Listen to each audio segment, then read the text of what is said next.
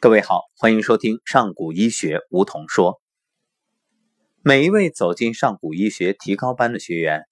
都有着一段有趣的故事。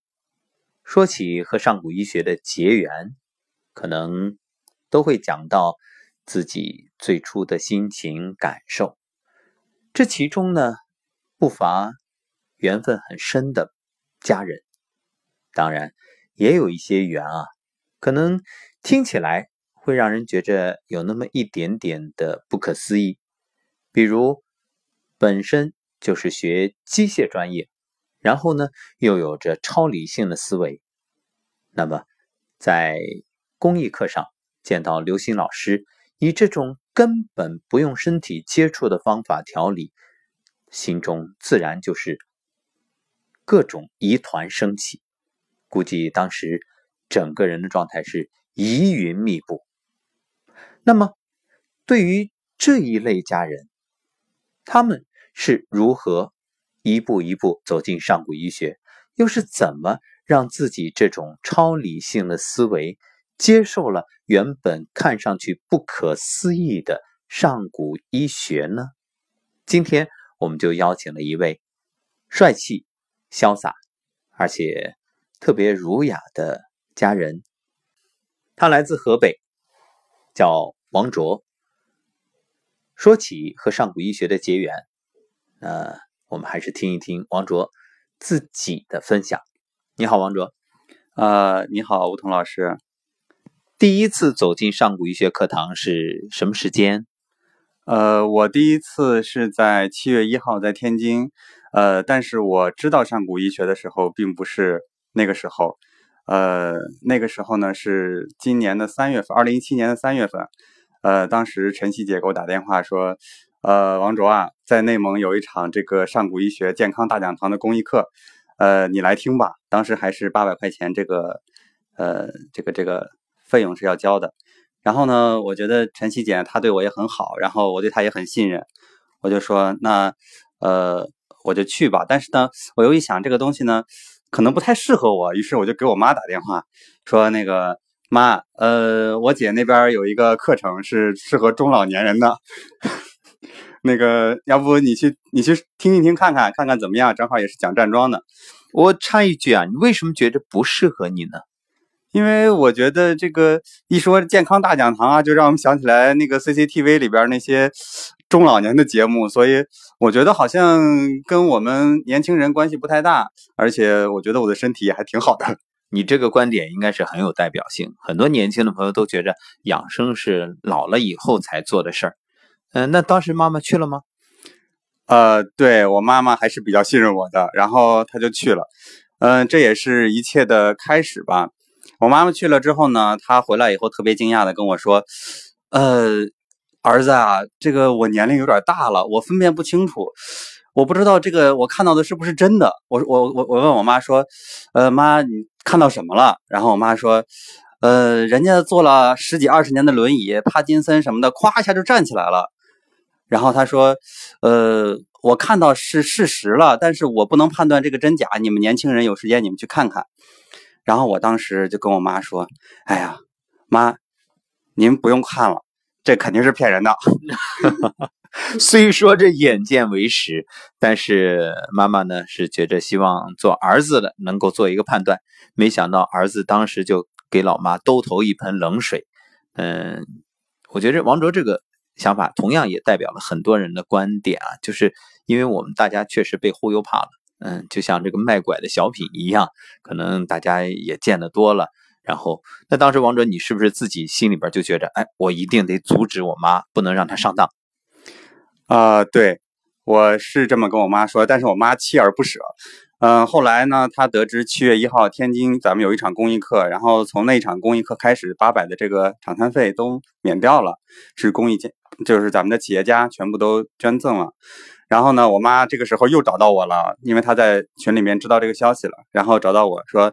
然后我就一琢磨，你看这个七月一号党的生日，然后又是在北京周边，他肯定不会干什么坏事，是吧？嗯，那我就跟我爱人去看看吧，反正也是免费的。你这确确实是非常理性的思维啊，没想到你能想到这些。呃，然后呢？呃，然后我跟我爱人就都去了，然后确实在那一场上，我们也见证了。当时还有一个特别有意思的一个一个一个插曲，就是我的一个哥哥，他专门找了一个渐冻人，然后带着一块去了。我们因为我们都是第一次参加，然后我们也是抱着这种呃观望的态度过来的，甚至是我们还找了一个疑属于疑难杂症这种，想现场验证一下，对自己。认识的人这样验证自己信任，肯定不会是托。对对对，是的。然后特别巧，就是，嗯，也是特别的机缘，特别合适。然后当天晚上的时候，呃，刘鑫老师，包括当时的一些几位天使，呃，包括郭师姐，就是给这个给他进行了一个调理。然后当天晚上他就站起来了。你说的就是你带的那个渐渐冻人朋友。对对对，然后当初我哥哥带过来的，就是当天晚上他就站起来，但是因为他确实是真的是十几二十年，这个腿部肌肉已经已经这个萎缩，对对对，所以说他虽然站起来了，就是还是稍微要要扶一下，但是这种变化已经是不可想象的了。那你当时我再问一点，就是脑海当中是不是还有一个理性的小人在提醒你，呃，要理性，要冷静，千万不要轻信。那是必须的。虽说自己亲眼也见到了，但还是保持这种理性的头脑。是的，呃，所以当时我跟我爱人就兵分两路，呃，采取了两种不同的方式。因为，呃，老师当时也讲了一些，就是我们科学的原理，比如说量子力学呀这个东西。大家一旦讲到科学的这个东西呢，我就很感兴趣了。因为，嗯，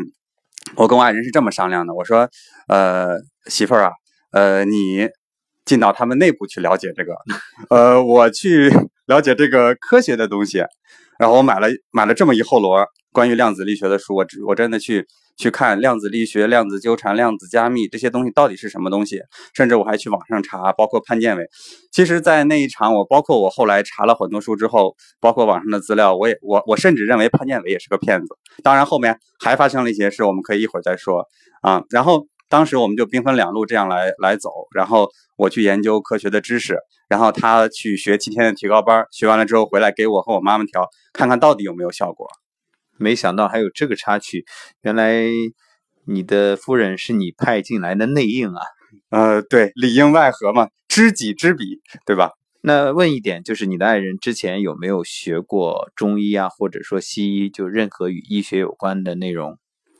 呃，没有，我们在在甚至说，在七月一号那一场公益课之前都没有参加过，或者说也没有看过类似的节目啊什么这些东西，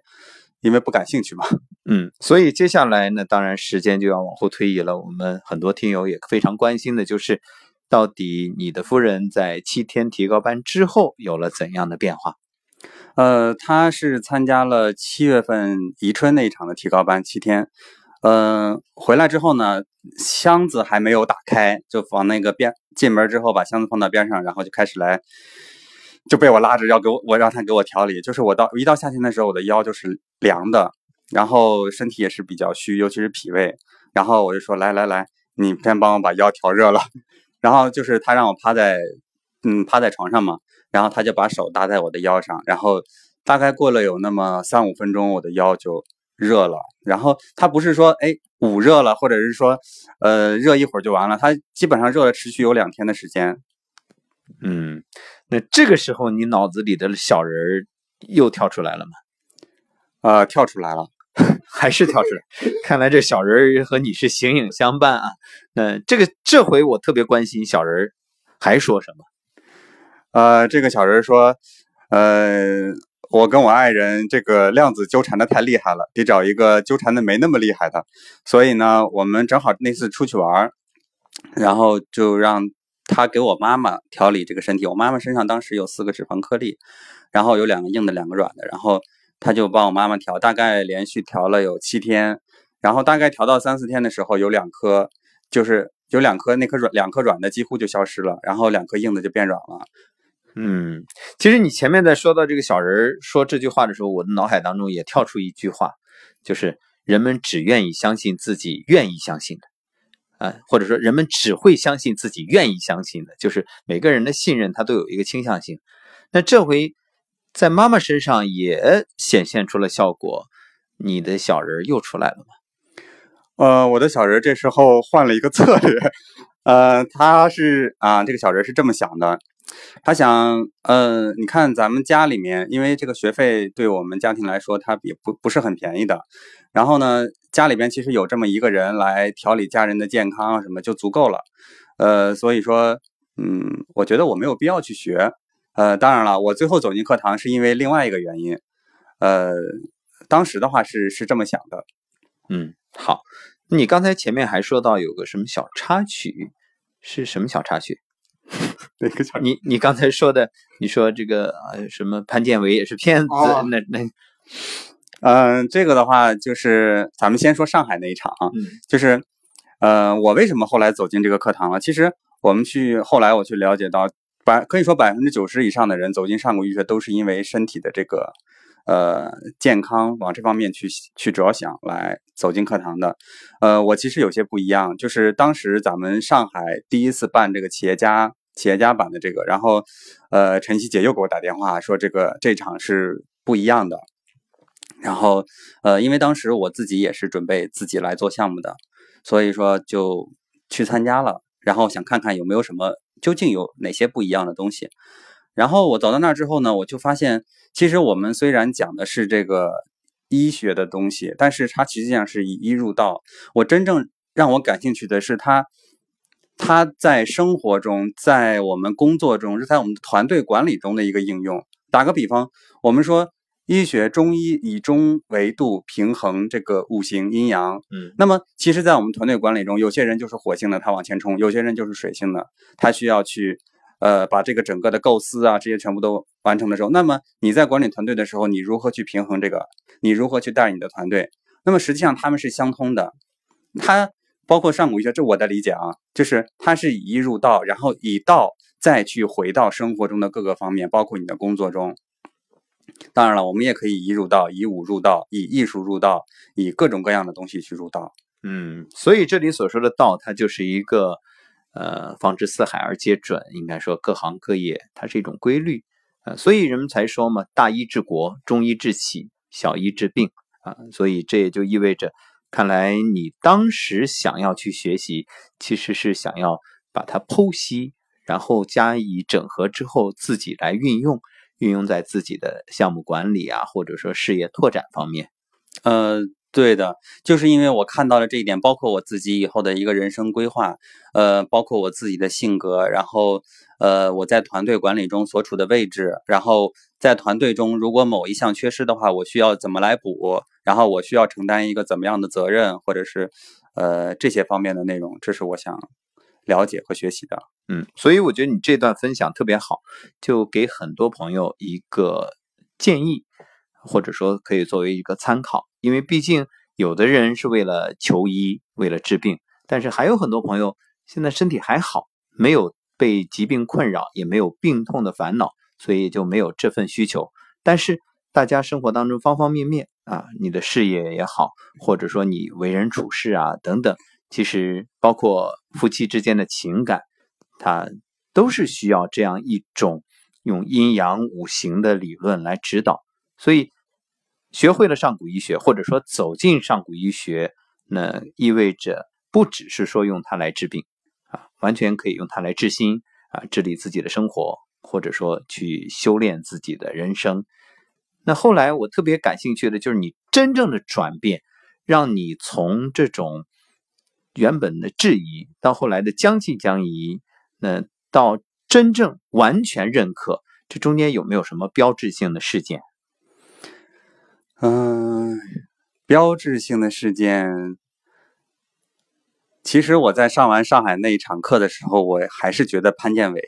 呃，包括量子力学，就是我包括我看了这么多书之外的话，我依然觉得这个东西是不是，嗯，包括潘建伟这个人，我都我都觉得他是不是真的存在？这也发生了一个特别有意思的事情，就是在。呃，我从上海飞走的这一场，这那趟飞机上，刚好我旁边坐了一个一个先生，他是他是搞这个呃物理方面的一个人，然后呢，跟他聊起来的时候呢，刚好聊到了这个量子力学，然后他跟潘建伟又是认识的，所以我在在那场飞机，就是在那趟航班上，我跟他聊完了之后，我才觉得哦，原来潘建伟真的是有这么一个人，并且呃，真的是呃我们中国人的骄傲。嗯，所以好像冥冥之中自有天意，就像这一趟航班一样，也好像是为你的上古医学求学之旅中间必不可少的一环。但是我想，仅凭这飞机上一趟航班的交流，应该还不足以真正彻底的去扭转你的观念。那是什么促使你决定走进提高班？因为我们知道提高班它有学费，而且这种付出肯定你不会再带着说我非得进去看看究竟，确认一下到底是不是。真实的或者是不是骗人的才才去走进来的？那你决定走进来那一刻，肯定就已经认可和相信了，否则你不会用这个交学费的方式给自己开玩笑。嗯，是的，因为呃，当时我看到呃。老师他在他可以通过一个户型能够了解到一个人的这个正常就是日常的这种起居也好，他的习惯也好，性格也好，然后甚至说看一个人的舌苔，他就能够了解这个人的性格，这个日常的这些这些这些习惯这些东西。那么如果说我在带团带团队的时候，我也具备这种能力，因为我在带团队的时候，我本身我自己是就包括走进上古医学之后，我在跟一个人相处之后。会有一个感觉，觉得他的性格是怎么样的话，会有一个感觉。那么，如果要是说我能够做到，我只看一个人的照片，或者说我只看他的舌头，或者看看他的一个，呃，我到一个咖啡店，我转一转他的这个布局，我就知道这咖啡店经营情况怎么样。那么，我以后再去谈项目，或者是再去跟员工，或者说跟客户去打交道的时候，那我是站在主动位置的。包括这个也现在也得到了印证，就是说。我在走入上古医学之后，包括我走到现在，很多时候我和我的客户去去交流的时候，更多的时候我们可能不是谈项目，而是去呃谈心，谈谈一些生活中啊一些呃工作中的一些感受，在在谈这个的过程中，双彼此之间建立了信任。当彼此之间有这份信任存在的时候，那项目其实就很容易了。那所以是不是可以这样说，就上古医学是一个？探查人性的学问，可以这么理解。嗯，所以你当初之所以决定走进上古医学的提高班，也完全是从自己人生的规划或者职业的需求出发的。呃，对，因为你在社会上生活的话，免不了是要跟人打交道的，而且正是因为我们有这么多种种的。呃，各种各样不同的人才构成了咱们的社会嘛，呃，所以，嗯，彼此之间相互了解，你才知道你跟什么样的人在一起更合适。嗯，好的。那我知道很多朋友都有一个疑问，就是我从来没有医学基础，那短短的七天学出来，我就能和天使一样去治病，这是很多人心里最大的困惑。你你自己的亲身经历，因为我知道你以前学机械也与医毫无。关联，那你觉着自己在这个七天的心路历程一路走来，是哪一天突然相信自己学完了马上就可以给别人调理了呢？呃，可以说我在这七天都没太相信，还还是质疑的。是的，就是当时是这样的，就是因为我呃两个孩子都去了，然后当时我是抱着我们家老二一直在门外边听的，就是嗯，因为孩子会比较呃。比较闹嘛，然后我们就也是为了不打扰厂里面其他的学员，所以我就一全程就是抱着孩子在呃门后边那个小厨房的那个位置，就是在那里听的整个七天的课程，然后有一些手法呀什么的，是我爱人在教给我的。嗯，当时呢，其实我是我也不太相信自己就就能够给别人调理或者怎么样的，但是后来。经过这么久的时间，包括咱们在公益课上去做天使啊等等，嗯，调理的效果也是挺好的。嗯，好，那我特别关心，就是你第一次出手，在你这个七天提高班学习完了之后，第一次出手的这个情形，给我们描述一下。实话实说吗？当然，呃，我第一次出手是在杭州那场公益课，正好咱们小儿推拿班之后，呃。那一场呢，我第一次调理的那个人的时候，我手心都是出汗的，我其实特别紧张。但是，当你全身心的去关注到这个人，你把所有的心思都放在他身上的时候，你就忘了你自己了。嗯，插一句，就是这个人他是什么状况？他的身体有怎样的需求？啊，他身体是特别的湿寒，而且他呃之前是练硬功夫的，就属于外强中干这一种，然后身体里面呃内耗的很厉害。然后当时一个是齿痕特别重，另外一个就是舌苔是白腻苔，嗯，身体就湿寒很重。对的，湿寒特别重，而且他的那个肩胛那块儿，呃，基本上是活动不了的。那你当时在做调理的过程当中，呃，心是完全沉静下来，静如止水，还是心里边会有一些念出来？呃，一开始的话肯定有很多念，基本上在前三分之一的这个调理的时间里面，我都在忐忑我自己，就是在还没有进入完全进入到这个状态，基本上就是手法在过，但是心可能没在那儿。但是当你当你知道你自己。只有这么长的时间，然后你还用了很多的时间在你自己身上的时候，那种感觉其实很内疚的。所以说，呃，就当下就放下自己，然后不管怎么样，我先把自己的就是全身的这种注意力也好，这种精力也好，放在他的身上，然后我我能够抓紧时间去帮助他的身体，把把自己所有的念都放在他的身上，把在那个剩下的时间里面，就是当时是是这样一种感觉，然后。呃，也是特别的，嗯，该怎么说呢？挺神奇吧？就是刚才当时大概调理了有十五分钟到二十分钟的样子，然后调理完了之后，那个舌那个那个白腻苔就变得很薄了，嗯，然后那个两边的齿痕也小了很多，呃，当时的肩胛感觉到不是很明显，就还是很还是有些疼，然后第二天我在他再来的时候。整个的舌头就就是变成红舌头了，就是那个白腻苔全都没有了，然后包括两边的齿痕都没有了。嗯，我特别关心他是什么反应，他怎么给你反馈的？呃，他并没有反馈太多，但是他第二天一直缠着我再给他调一次。嗯，这就是最好的反馈。所以有了这一次之后，也是一发不可收了。呃，应该就是信心十足了吧？还是说有了一点点信心，呃，有了一点点信心，就是之后参加了大概有三四呃三次公益课吧，两三次公益课之后，然后再加上我在平时的时候遇到一些呃陌生的或者是朋友这样子给他们调理的过程中，就是自己的信心也是一点一点涨上来的。但是第一次真的是让我喜出望外，完全没有想到自己能够第一次出手就有这样好的效果。嗯，是的，完全没有想到。嗯，好，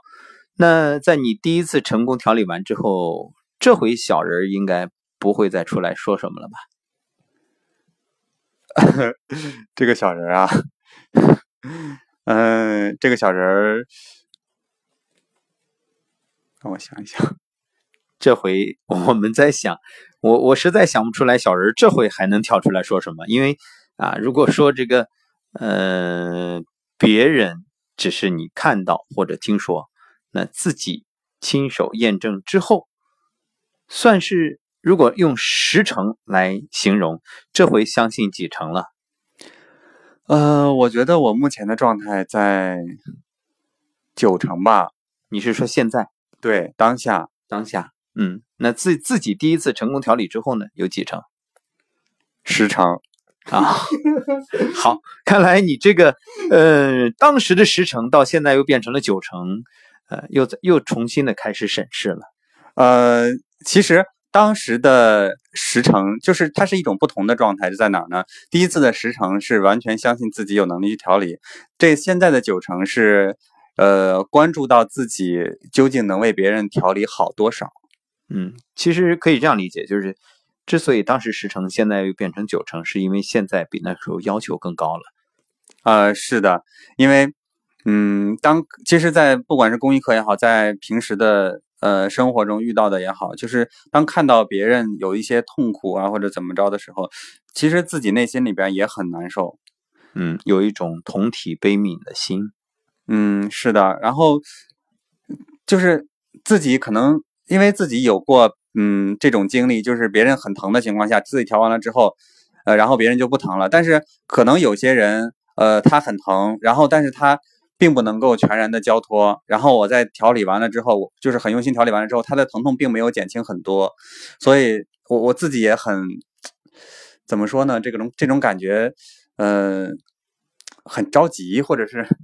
嗯，好，我能完全能理解这种感受。嗯嗯，是因为其实你最初之所以学习提高班，那时候可能想的还是运用上古医学的这些理或者说这些道啊，去指导自己的事业，帮助自己更好的拓展事业。但是后来不知不觉的引到这条路上，已经以一个医者的角度或者医医者的人心去看待所有生命中的有缘人。当大家只要出现，你可能想的就是，哎，我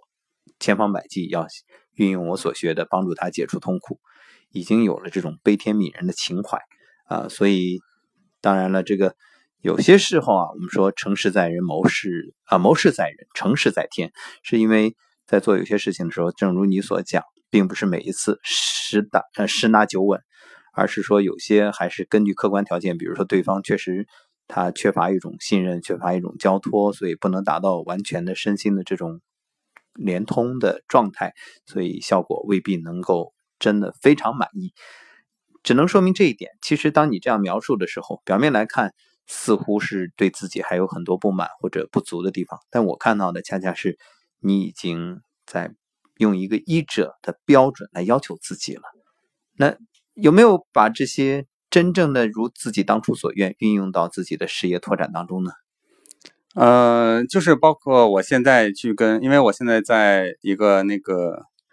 呃，算是健康行业吧，一个呃连锁的一个一一个店里。然后有的时候客户过来的时候，可能做完美容之后，或者是做完这个身体的调理、艾灸也好，这些东西也好，做完了之后，我们会我会跟他聊一聊。可能这个聊天的过程，就是咱们通常说的化疗嘛。这个聊天的过程，对于这种客户或者是朋友的这种放松，可能比之前做这个嗯叫呃美容或者是这种艾灸这种放松来的更要更要强这种感觉，甚至说。呃，有的客户可能来了之后，他并不是为了我，我没关系，我今天不做项目，我就是想来找人聊聊，或者说找王卓来聊聊天，或者是怎么样的。我觉得，就是刚才你说到医者的时候，其实我在走走入上古医学之后，我对自己的身份也有一个定义，就是就是医者，就是咱们老师也讲过的这个，嗯，我是希望能够成为，不，我现在就是一名医人身心的医者。呃，也是抱着这样的一份医者的心吧，想要能够，嗯，疗愈更多人的身心，随缘就度，尽我所能。嗯，你有没有发现，王卓，其实不知不觉，你现在已经和之前不一样了。这种不一样，你的能量层级在提升，所以三言两语只是一种交流聊天，就能帮助对方缓解痛苦，而且呢。你不知不觉的已经有了这份为别人解除身心痛苦的愿，所以我们说这个愿力大于业力嘛，就是你的这种愿力其实已经让你在医者这条道路上迈出了很大的一步，也完成了人生一个非常重要的转变。那你觉得上古医学给你带来最大的收获是什么？这个问题还真把我问住了，嗯，我觉得是孩子或者说是家庭，这个怎么来理解呢？就是，嗯，其实当时我我我两个孩子都去了提高班，然后，嗯，也是因为没人带，因为我父母也去了嘛，嗯，当时这七天我两个儿子，一个三岁，一个一岁，他们在会场里边，就是老二就一直跟我在外面，我抱着他，老二就在会场里面睡觉。然后睡醒了之后，就在坐在妈妈旁边，自己玩会儿别的东西。嗯，但是就是七天提高班回来之后，我们老大那时候，我们老大已经上幼儿园了，上的托班。回来之后，老师就说他就是说话的这个逻辑性特别强，就是一个转变，什么什么什么什么，然后什么什么什么，就是说话非常有条理，这是他的一个转变。然后我们老二的话，现在一岁，嗯，一岁，当时是一岁多吧，就是。上完提高班的时候是一岁多，然后，呃，现在是跟他说，哎，那个去哥去帮哥哥把那个小熊猫拿过来，然后他就会跑到别的屋去把哥哥那个小熊猫准确的拿过来，包括大熊猫、小熊猫都能分得清楚。就是真的是看到孩子们的成长，然后包括呃我父母还有我爱人，整个就是家庭的比以前更加的这种和谐的状态。其实这些所有的一切让我觉得，嗯，所有的付出都是值得的，所有付出都是值得的。王卓的这一份感慨，其实也代表了我们几乎所有走进上古医学提高班乃至精修班等等的学员，因为大家都会发现，哎，好像现在原本觉着。我要放掉家庭，我要远离亲人，要去长时间的求学，或者说做天使帮助别人，似乎是对家人的一种疏离。但是兜兜转转，回过头来却发现，当你用心去做，用心去付出的时候，最终真正受益的恰恰是你的家庭，因为与家人的关系更亲密了。而且，就像王卓刚才所分享的这样，那包括孩子潜移默化的，他都受到了一种影响，一种提升。这个时候，我们再来回过头看“以一入道”四个字，相信各位都会品出其中不同的味道，也真正更加深刻的能够领悟为什么刘星老师会用“以一入道”来教导我们。那原来道就在我们身边。好，感谢王卓今天接受我们的采访，而且我们知道今天啊也是咱们小儿推拿班啊开班的日子。而且王卓，你和你的夫人也都报名成为了小儿推拿班的天使。那你想对我们第一次走进小儿推拿班所有的新学员说什么呢？嗯，我还是讲我的孩子吧。呃，因为我的孩子已经上呃幼儿园了，是托班，就是最近两个月，呃，他们班。正常的班里边应该有十七八个孩子，但是班里边最近两个月基本上都只有七八个孩子在，而且总是那七八个孩子。就是我们能够看到，嗯，生病的孩子他总是在生病，不生病的孩子他总是不生病，这也是一个很奇怪的一种现象。然后，嗯，就是包括我们当初在杭州那第一场那个小儿推拿的时候，专门给天使这种这个的时候，呃，我。我们当时去上那个的第一感觉就是说，我们也不想给孩子用抗生素啊，或者是输液啊这种这种形式。那么有肯一定是有一种方式能够又轻便又这种绿色，然后又能让孩子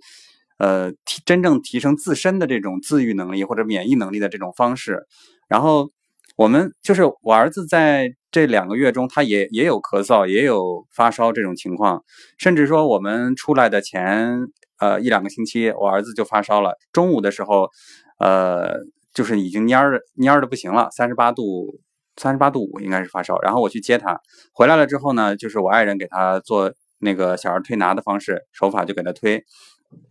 推了大概有半个小时。虽然半个小时之后，虽然还在发烧，但是他已经叫叫要叫我们出去带他吃好吃的了，就是整个人的精神状态已经不再发烧那种状态了。那么发烧其实就只是一个现象了。所以我觉得，嗯，包括我学了小儿推拿之后，我也会把这些手法啊什么的，有的时候会跟这些孩子的家长，就是包括他们还因为同学有生病的嘛，会跟家长们去去教他们，比如说，呃，推拿某些地方呀，或可以治疗什么东西，就是对症来来来会教一些，就是真的是，我觉得下一代才是我们。整个这个生就是生活状态，包括我们祖国的一个未来。那么他们的强就是叫什么？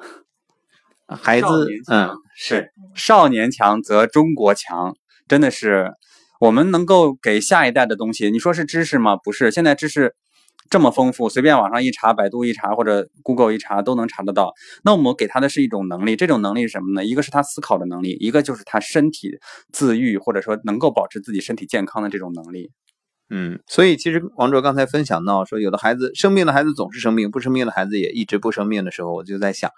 很多就是与我们的生活习惯有关，或者说与家人家长的观念有关。你总是给孩子用各种药。有问题马上打压下去，那肯定他会问题不断的犯，因为孩子的阳气稍微回升一点，他就要用病的方式来自我调理嘛。好了，感谢王哲今天接受我们的采访，也做了我们这长长的一档访谈节目，也希望王卓在节目当中的分享能够给到各位听友一份启示。那我们也相约下次节目再会。再会。